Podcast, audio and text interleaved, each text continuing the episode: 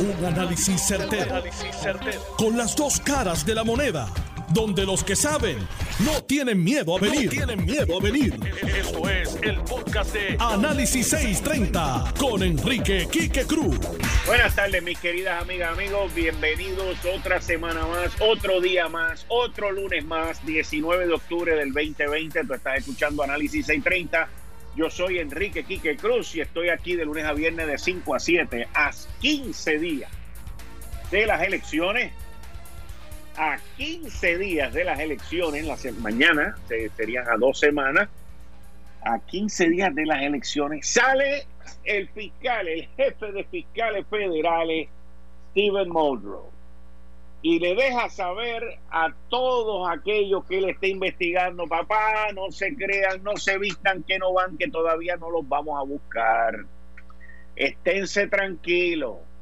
Les deja saber que hay más recursos, que han puesto más recursos para seguir investigando la corrupción en Puerto Rico y que las investigaciones están activas, pero que todo parece ser, todo parece ser que van a hacer después de las elecciones. Así que aquellos que les gusta vestir caro y andar por ahí con camisas caras y que les gusta la, vida buena sin tenerla que pagar, pues todo parece indicar que eh, Muldrow, que no habla mucho, by the way, y que desde que llegó ha mantenido un silencio prácticamente impenetrable, no solamente en Fiscalía Federal, pero también en el FBI y, e hizo comentarios, hizo comentarios, hizo comentarios que, que, resulta ser interesante, principalmente a gente que trabajó en el área federal de investigación anteriormente. Dice, no puedo anunciar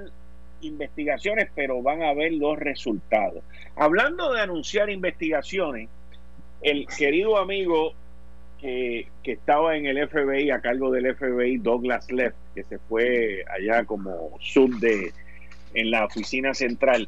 Douglas Leff nos hablaba mucho a nosotros y él salía mucho comentando sobre el lavado de dinero y el problema que había en la banca en Puerto Rico. Pues miren, quiero que sepan que en el periódico New York Times ha salido una historia sobre un banco que está aquí en Puerto Rico, de, de, las leyes estas locas que se han hecho aquí para que la banca y entre dinero de afuera y la gente pueda lavar el dinero de mejor manera, que está siendo investigado por el IRS y hay un grupo de cinco países que están investigando. Y todo esto surge luego de los famosos papeles aquellos Panama Papers eh, que dieron a, la luz eh, como gente de dinero pues este hacían para, para no pagar impuestos. Por eso es que el IRS y los Estados Unidos están envueltos en esto.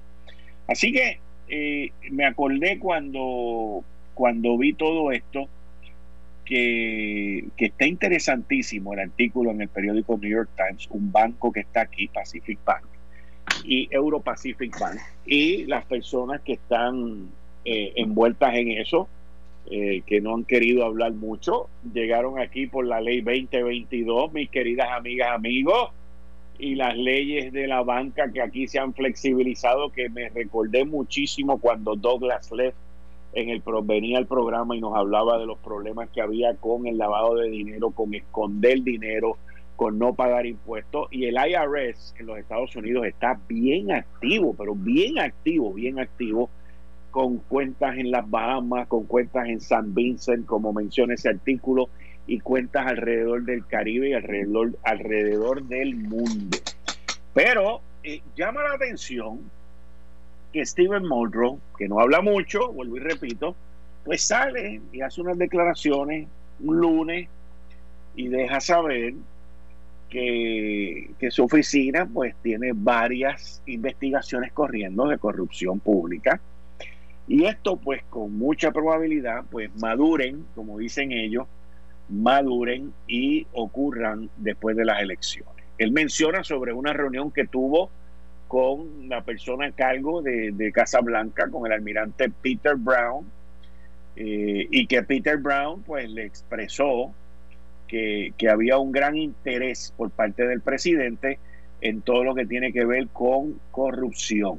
Así que vamos a ver, vamos a ver cómo, cómo esto, cómo esto se destila y qué acusaciones nuevas van a estar saliendo dentro de los próximos 16 días o 17 días. Usted, usted, usted cree, usted cree, vamos, aquí planteando esto, usted cree, usted cree que un 5 de noviembre, 5 de noviembre, apunta, lo estás escuchando hoy aquí en Análisis 630 y hoy estamos, a 19 de octubre.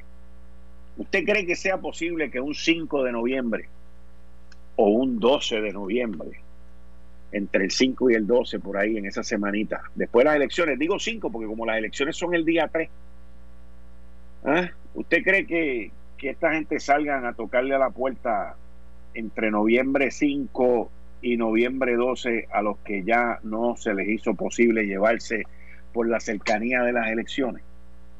Vamos a ver, estamos ahí al lado. Oigan, estamos a menos de 30 días de ver si esto pinta como se ve, porque vuelvo y repito, este señor no habla mucho, no le gusta hablar mucho, él mismo lo dice, ustedes me catalogan a mí, me evalúan a mí por mis acciones, yo no hago anuncios, yo demuestro lo que yo estoy haciendo, vamos a ver, yo entiendo que algo va a pasar yo entiendo que algo va a pasar antes del 15 de noviembre. Por eso es que él hace el anuncio hoy. Estoy a 14 días de las elecciones, no quiero meterme, no quiero, no quiero jorobar con esto, pero después de las elecciones vengo aquí a, a llevarme a dos o tres, o a llevarme a dos o tres. Así que vamos a ver, está interesantísimo, está muy interesante. Miren, y, y ya que estamos hablando de, los federales, eh, el periódico El Nuevo Día, en una acción, por lo menos en términos del despliegue del editorial que sacaron, bien largo, eh, y de la cobertura que ha recibido Biden, pues eh, lo endosa para la presidencia de los Estados Unidos. Yo que yo recuerde, en Puerto Rico nunca había visto un, por un periódico local un despliegue tan grande y tan específico a favor de un presidente. Y es más, a veces no lo veo ni para los gobernadores, ni, para las carreras de gobernadores. Pero entiendo, es una movida estratégica por parte del periódico. Gran parte de su audiencia no solamente está en Puerto Rico, sino que está en la Florida, está en Texas, está en distintos estados de la nación norteamericana. Eh, es, es, un, es una audiencia que se suscribe al periódico a través de, del Internet. Es una audiencia que está muy cautiva, que está muy pendiente a lo que está pasando aquí en Puerto Rico. Es una audiencia activa, es una audiencia que participa, que le gusta saber lo que está ocurriendo aquí. El medio principal en cuanto a eso en las redes y en el Internet de información es el nuevo día. Esa es la realidad y el nuevo los periódicos, los principales periódicos de la nación norteamericana y del mundo tienen que asumir postura y tienen que decir, yo me voy con aquel. El nuevo día entiende que la gran mayoría de los puertorriqueños pues van a votar por Biden. Y también en su junta editorial, me imagino yo, porque no he hablado con ellos, pero me imagino yo, pues que dentro de la junta editorial, pues Biden es el que encaja mejor eh, dentro de las políticas que ellos entienden que es lo mejor que le puede pasar a Puerto Rico. Y eso está fantástico. Lo hace el New York Times, el Washington Post, el Wall Street Journal, que sacó un editorial en estos días en contra de la estadidad. Eh, y, y, uno ve los distintos periódicos que asumen sus posturas y sus posiciones. Todo eso es legal y todo eso está correcto. La, la parte interesante en todo esto en todo este despliegue que salió durante el fin de semana sobre el endoso a Joe Biden y todo este tipo de cosas, es, es Joe Biden per se. Eh, yo personalmente me pregunto y lo digo en serio, si Joe Biden va a poder cumplir con todas las promesas que ha hecho. Cuando usted mira todo lo que Joe Biden le está prometiendo a Puerto Rico, inclusive hay eh, posturas por las cuales él ni ha votado a favor en cuanto a beneficios para Puerto Rico. El Partido Demócrata, y quiero que estemos claros, yo soy republicano, el Partido Demócrata se vende barato y se vende como que es el partido que nos va a dar todo, nos va a dar el seguro social suplementario, nos va a dar Medicaid, nos va a dar Medicare, ellos nos van a dar todo, hasta la estabilidad están hablando, aunque hay unos demócratas que son muy activos en el partido como Nidia Velázquez, Alexandro Ocasio que cambió de parecer y otros que no quieren la estabilidad para Puerto Rico, Darren Soto si la quiere. Pero Joe Biden nos puede ofrecer la vida y la vida solamente, solamente se puede obtener si esa sangre fluye a través del corazón. Y yo no creo que en este caso vaya a fluir a, fluir a través del corazón. Eh, Joe Biden no nos está ofreciendo nada que no sea ayudas condicionadas. Joe Biden no nos está ofreciendo, y, vamos a estar claros, Donald Trump tampoco ha hecho mucho en cuanto a eso, pues, para, decir las cosas como son. Pero en el caso de Biden, él no nos está ofreciendo nada en términos de desarrollo económico, no nos está ofreciendo nada en términos de poner la gente a trabajar, no nos están ofreciendo nada que económicamente se cree riqueza en Puerto Rico. Los republicanos y los demócratas en eso son muy igualitos y muy particulares. Aquí, bajo las estructuras de ellos, van a ganar los que le donan billetes a sus campañas. No hay nada ilegal en cuanto a eso. Si suben el plan de asistencia nutricional, las grandes cadenas norteamericanas que tienen las megatiendas aquí se van a saltar más todavía. Son los que se llevan el pedazo del bizcocho más grande. Si meten 10 mil millones la Autoridad de Energía Eléctrica, las grandes compañías que donan a los republicanos y a los demócratas son los que van a crear riquezas para ellos, que se las van a llevar para allá y lo más probable que allá tampoco paguen impuestos. Y en términos de nosotros salir de este marasmo que llevamos desde la administración de Aníbal Acevedo Vilá, porque es la verdad, pues yo no veo ni en el Congreso Demócrata ni en el Republicano cómo podamos salir de esto. Y nosotros si seguimos pensando en que Joe Biden o Donald Trump nos va a resolver nuestros problemas, estamos bien equivocados, bien equivocados. Nosotros hemos logrado captar la atención de esta campaña presidencial por los más de 5 millones de puertorriqueños activos que están allá y que nos escuchan también en este programa día a día y les agradezco esa fuerza, les agradezco ese empuje, les agradezco esa intención que tienen porque Puerto Rico esté mejor. Pero la realidad es que muy bien podemos ser una piñata que ahora nos da este y después nos da el otro, y cuando pasen las elecciones terminando no dándonos nada, como ha pasado en innumerables ocasiones con un Congreso demócrata, demócrata, porque Nidia Velázquez ha tenido oportunidades de pasar lo del Medicaid y de pasar otra serie de medidas en pro de Puerto Rico y se ha puesto a negociar para que devuelva las 936. Esa es la historia, ese es el hecho, esa es la realidad. Y los demócratas lo que quieren es taparnos la boca con dinero. Y no veo, yo veo a todo el mundo lo más contento, yo veo a todo el mundo lo más excitado, yo veo a todo el mundo lo más este, ilusionado. Diablo, mano, si gana Biden, vamos a salir más bien. Mira, aquí lo que va a haber es una bonanza, sí, va a haber una bonanza de cosas que nos van a dar por unos años, pero que no se van a quedar. Los demócratas nos dieron las 936, nos quitaron las 936. Y ahora nos están diciendo que van a traer la manufactura de las farmacias de vuelta. Y créanme que la segunda parte de una película nunca es tan buena como la primera. Y aquí el problema que nosotros tenemos es, es un problema de desarrollo económico local. Aquí no se apoya al local, aquí no se apoya al pequeño comerciante Aquí no se apoya a las firmas locales. Aquí es todo para los que vienen de afuera. No pagues impuestos, no pagues esto, no pagues lo otro. Aquí tienes todos los permisos. Te lo vamos a dar todo de cachete. Te vamos a hacer todo esto para ti. Y al local lo que hacen es pasarlo por la piedra día a día. Es un sufrimiento sacar un permiso. Es un sufrimiento montar un negocio. Es un sufrimiento hacer cualquier cosa en esta isla. Porque el gobierno y los funcionarios que están a cargo de eso son los principales obstáculos. Pero viene uno de afuera, mano, se bajan los calzones, se, se todo y le entregan todo. Y esa es la realidad. Y con Biden y con Trump es lo mismo. Exactamente lo mismo. Y eso es un problema que tienen todos los gobernantes, todos los candidatos a la gobernación, todos, todos, todos, independentistas, movilistas, lo que sea, todos, todos. Porque cuando llegan a Fortaleza se olvidan de las necesidades del pueblo, se olvidan del pequeño comerciante, se olvidan que el corazón de nuestra economía son los locales. Miren el dichoso impuesto de inventario. La gente está llena de inventario hasta el soco y siguen pagando y le siguen cobrando trimestralmente. Miren lo que está pasando, miren el issue de la luz, miren la luz.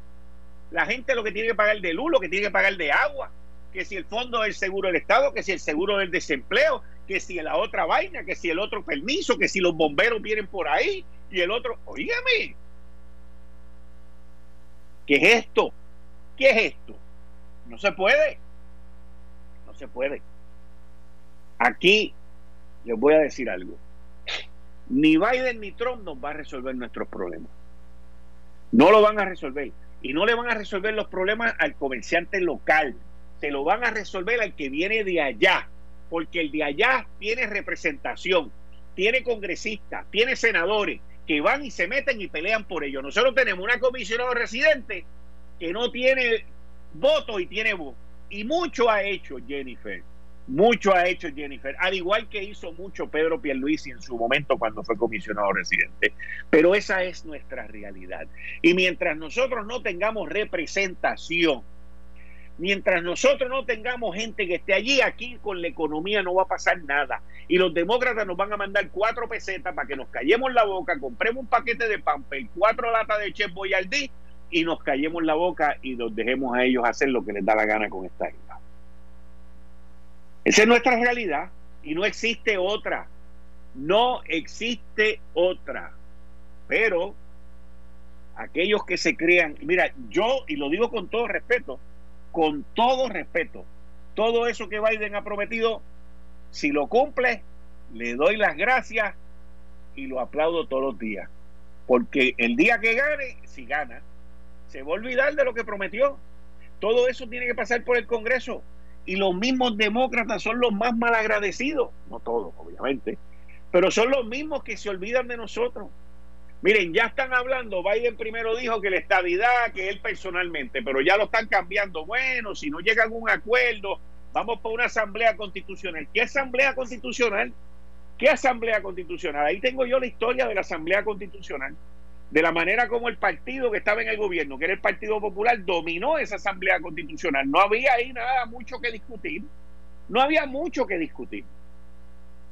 Y si la estadidad gana, como va a ganar el 3 de noviembre, va a ganar contundentemente el 3 de noviembre, porque va a haber mucha gente, no solamente del Partido Progresista, va a haber mucha gente del Partido Popular Democrático, van a haber independentistas y va a haber gente del movimiento que van a votar por la estadidad. Eso es obvio.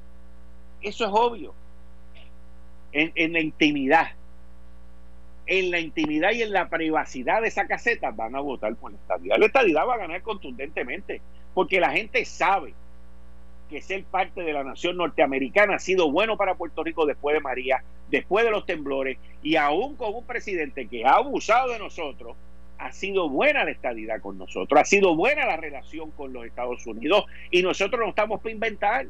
¿Alguien está para inventar en este momento? Nadie está para inventar, señores. En medio de una pandemia, a Puerto Rico le han mandado miles de millones de dólares. Imagínese usted a Puerto Rico sin los Estados Unidos ahora mismo. Eso es lo único que yo quiero que usted haga.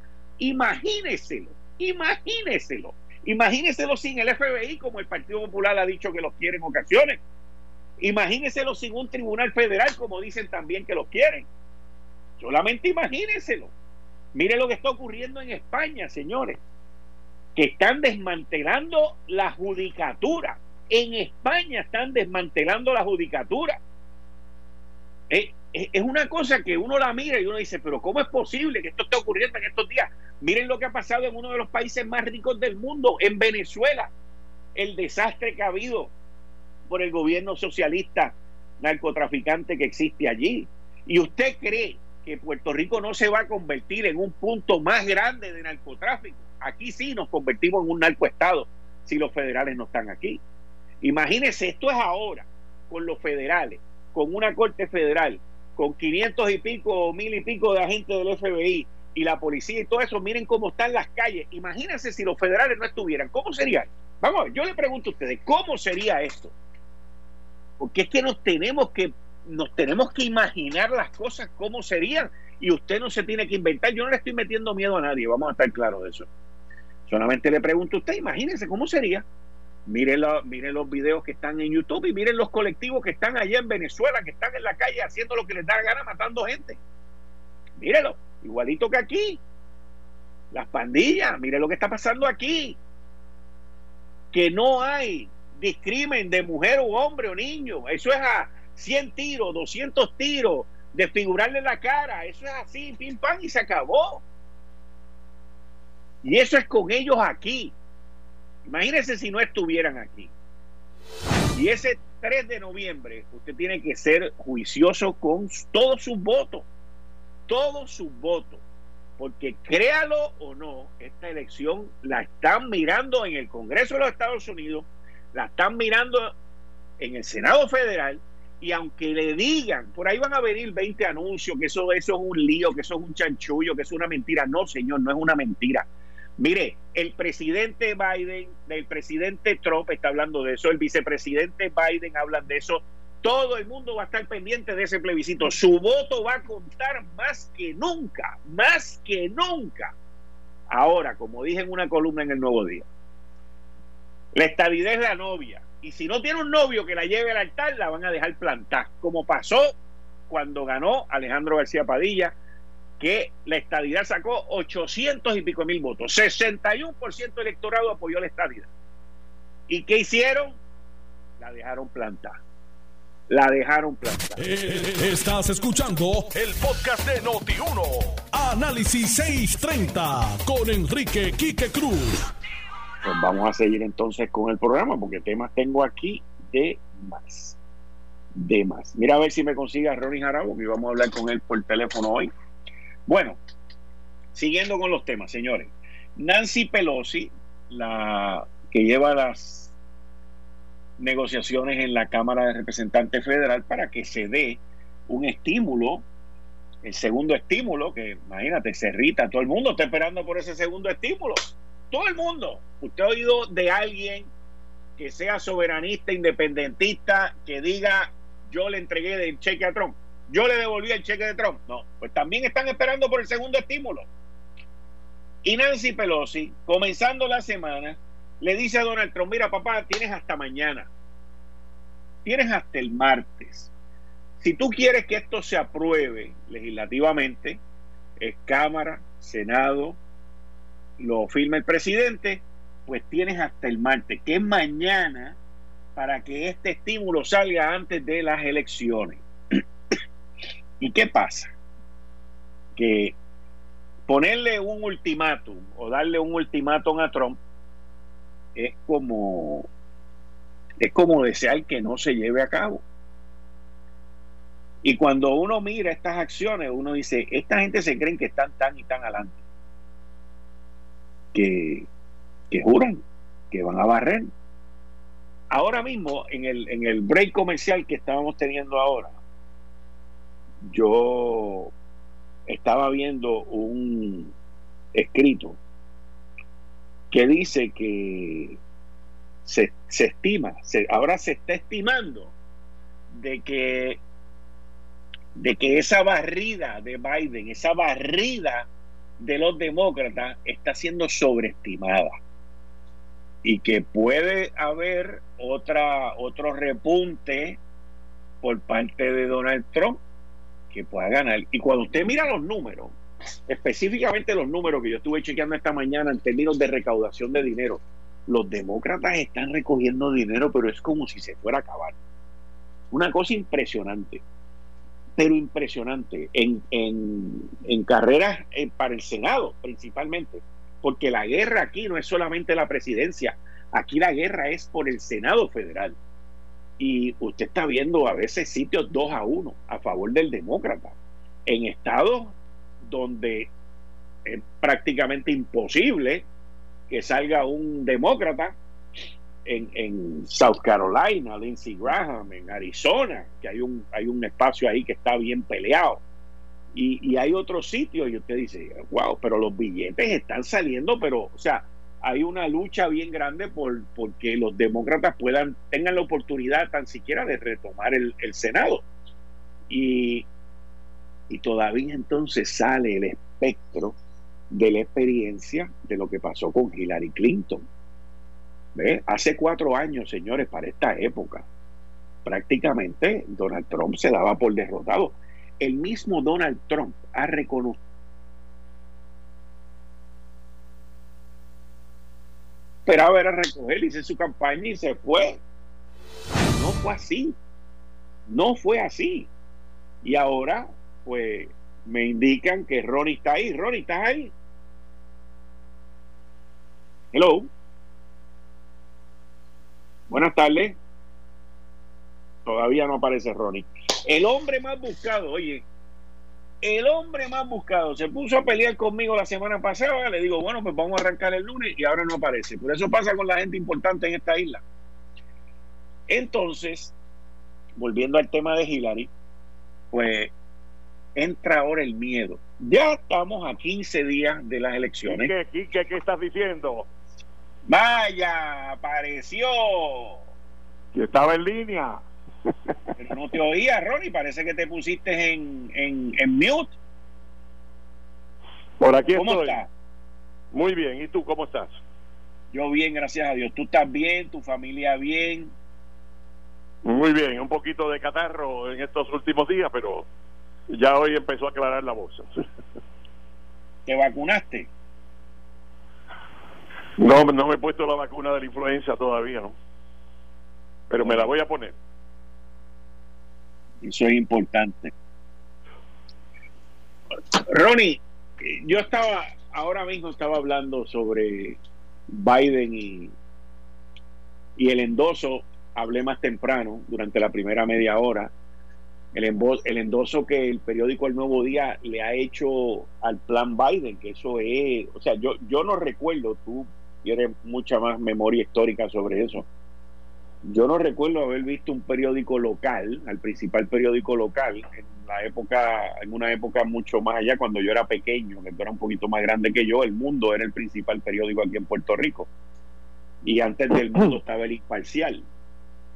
Eh, pero yo no recuerdo eh, nunca haber visto un periódico eh, hacer un, un, endoso tan grande, con un editorial tan amplio y una cobertura tan amplia como ahora. No sé, pero te tengo a ti y tú eres bueno históricamente en cuanto a eso. Cuéntame. Bueno, las cosas han cambiado y no es eh, tan inusual en, en la política americana que, que un periódico eh, demuestre su preferencia por un candidato u otro y en otros países igualmente. Aquí en Puerto Rico tú tienes razón en decir que no es lo corriente eh, ver un endoso eh, de esa de esa categoría y, y hay cierta paradoja, ¿verdad? Porque en Puerto Rico no votamos por el presidente de los Estados Unidos, no tenemos el voto presidencial eh, para los puertorriqueños bajo la actual situación política. De manera que aquí lo que se está jugando en un escenario mayor, eh, que me parece a mí que, que, tiene mucho que ver con el plan Biden para Puerto Rico. Él no le está hablando únicamente a los puertorriqueños, eh, él le está hablando a los puertorriqueños que viven allá también, a los puertorriqueños de aquí y a los puertorriqueños de allá, porque los puertorriqueños de aquí pueden influir en las decisiones que tomen los puertorriqueños de allá y los puertorriqueños de allá pueden mirar a qué cuál de las opciones está tratando mejor a Puerto Rico y cuál de las opciones trata peor a Puerto Rico. De manera que eh, el nuevo día pues se ha colocado en una en una posición protagónica dentro de un juego de ajedrez o si se quiere en la obra que está entrando en el escenario eh, porque en Estados Unidos ha sido noticia que el periódico principal de Puerto Rico endose a un candidato. ¿Eh? Eso es noticia. Y los puertorriqueños en Florida y en otros estados claves que podrían decidir la elección están viendo eso. Eh, o sea que es una ficha política. Yo creo que el plan Biden, pues, entendió plenamente la situación tan vulnerable que vive Puerto Rico a merced de la discreción del que sea eh, presidente, para no hablar de, de los poderes casi absolutos del Congreso de los Estados Unidos sobre Puerto Rico, eh, y ha dado un paso al frente, que es una visión justiciera, creo yo, ¿verdad? De decir que eh, va a actuar para evitar el discrimen y el abuso y para lograr eh, dinamizar lo, el proceso este que ha estado tan dilatado de reconstrucción del país luego de los huracanes y, y los terremotos y la pandemia, ¿verdad? O sea que que aunque sea una sorpresa, podemos comprender la dinámica de la cosa. Eh, y la dinámica es que Biden tiene que ganar, digo, perdón, eh, Trump tiene que ganar Florida para tener una oportunidad presidencial. Un candidato republicano tiene que ganar Florida. Biden no necesariamente tiene que ganar Florida para, para poder alcanzar eh, la presidencia. Pero si lo consigue, pues fantástico. Y hay otros estados donde el porciento de votación del electorado, que es el voto puertorriqueño, puede resultar ser decisivo en una elección cerrada. Si es un landslide, como llaman allá, una elección abierta, una pela, pues indudablemente que, que ya eso es menos importante, pero como nadie sabe, y la mejor encuesta el día de las elecciones, pues por si acaso todo el mundo tira sus, sus mejores cartuchos al final. El presidente Trump sigue diciendo que lo mejor que le ha pasado a, Puerto Rico en su historia es eh, él, y ya nadie se lo cree. Y Biden decidió, pues, put your money where your mouth is, que quiere decir, ahí encima de la mesa están mis propuestas. Y yo voy a ser un presidente diferente para Puerto Rico, voy a reactivar el grupo especial, eh, rindiéndome directamente a mí los resultados, voy a actuar en contra del abuso, voy a alcanzar la, la paridad en distintos programas federales, que no, no existe esa paridad ahora mismo, ¿verdad? Así que se pone interesante la cosa. Mira, tú no estabas en el rally de ayer, Quique. sí, yo era el que estaba cargando la ametralladora. ¿Y eso qué fue? ¿Qué, fue eso? Armas largas y eso. Eso es, eso son las loqueras que gente ve aquí, que ocurren allá en Michigan y que quieren Exacto, venir. En Charlottesville, allí ah. sí, pensaban, aquí la gente no se mete para intervenir con, con actividades de nosotros, todo el mundo hay, hay tolerancia, creo, y respeto.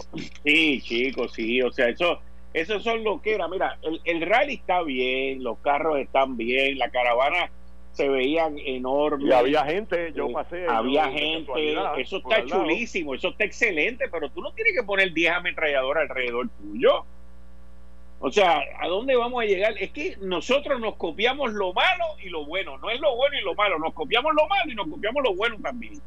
Esa es una gran verdad que acabas de decir. Eh, Chico, ¿quién, era que estaba ahí? Perdóname, la senadora Naida Venegas estaba ahí entre las ametralladoras. Pues chicos, yo no sé quién estaba y quién no estaba, pero ¿para qué tú vas a tener 10 ametralladoras ahí para venir a hacer del mismo paquete de Michigan? O sea, esas cosas, esas cosas, eso no reflejan los valores de nosotros aquí en Puerto Rico. Eso es así, eso es así. Nosotros la gran verdad. Sí. O sea, y, y yo te digo, tú sabes, una caravana chulísima, una bandera espectacular, un evento que agarró de sorpresa a todo el mundo que, que, ha, que ha corrido por todos lados, pues venir a dañarte con meter 10 ametralladoras detrás de ti. ¿Para qué? ¿Qué? Indudablemente, ha dado en el cabo. Sí, chicos, o sea, son cosas que no hacen sentido. Lo quiere, es que aquí nosotros siempre queremos ser el, el más del más, ¿entiendes? Si aquellos son, este, si aquellos tienen ametralladoras, nosotros tenemos aquí rayos láser. sea, hombre, no. No hay que hacer eso para mandar un mensaje. Lo más probable, fíjate, lamentablemente, que la foto de las ametralladoras corra más que la foto de la caravana y la bandera. Bueno, yo, mi, admiración por la, la consistencia y la perseverancia de Miriam Ramírez de Ferrer en su defensa por la estabilidad y del Partido Republicano. Eh, creo que lamentablemente no le va a hacer bien a, la, a los esfuerzos de, de la reelección de, de la senadora que le acompañaba, la senadora por Carolina, Naida Venega. Eh, y tampoco creo que influya mucho en Estados Unidos, ¿verdad? A menos que se, que se el mensaje que ellos querían dar es que había republicanos en Puerto Rico y que y que Puerto Rico estado no necesariamente tenía que ser demócrata siempre, ¿verdad? Eh, ese es el mensaje que estoy seguro que, que doña Miriam quería enviar eh, con el rally, ¿verdad? Eh, y si eso convence en algo a los republicanos de allá, pues sería un factor positivo a la estadidad. Porque ahora mismo eh, ese es uno de los grandes miedos del Partido Republicano, eh, que se esté pensando en la estadidad para Puerto Rico y que eso vaya a cambiar el balance de poder en una forma casi permanente, por lo menos trascendental, en el Senado de los Estados Unidos donde cada estado tiene dos senadores por igual, no importa que tengan mucha población o poca población. Así que no sé, no sé si ese mensaje llegó o si las ametralladoras lo malograron. Eh, la, oportunidad más linda que eh, te la pusieron así, mira, por debajo del brazo, como uno dice, o sea, que, fue cuando Trump le dijo a Ricardo Rosselló, consígueme dos senadores republicanos y bregamos con la estadidad. Y él se quedó frío, no se esperaba eso. Bueno, pues él tenía que contestarle. Que él tenía que contestarle, ya tengo una y me falta uno que lo tengo también. O sea, ya, era fácil. Claro. Y que el actual comisionado se quedó frío. Bueno. Esas cosas pasan cuando se te presenta la oportunidad de tu vida y tú no ni la viste. A mí me contaban el otro día una anécdota de algo parecido que tuvo que ver eh, con el padre del exgobernador eh, Ricardo Rosselló, eh, que tú sabes que fue gobernador dos veces en la década de los 90, el amigo Pedro Rosselló. Y, y George Bush, padre, me cuentan, no esta información está sin corroborar, pero la persona estaba allí eh, y le preguntó a, a Pedro que cómo era que él nunca había endosado ninguno de sus hijos. y obviamente todos los hijos de George Bush son republicanos. Sí, sí. Y entonces, pues la contestación eh, era pues que yo soy demócrata, Pero en ese momento, pues, aparentemente nuestro exgobernador no contestó. Ese es el cuento, te lo doy como me lo dieron. Así que a, lo mejor eh, en el área de los tres puntos de la en la pintura se frizó, eh, como le pasó a, a Ricky en, su momento, ¿verdad? Pero no hay duda de que el, el mito este eh, de que los republicanos no ganan en Puerto Rico, eh, es necesario eh, romperlo para que se señale la historia de que aquí han ganado republicanos, como Hernán Padilla, alcalde de San Juan, era republicano, Jennifer González, comisionada residente, republicana, Tomás Rivera Chat, fue presidente del Senado dos veces y es republicano.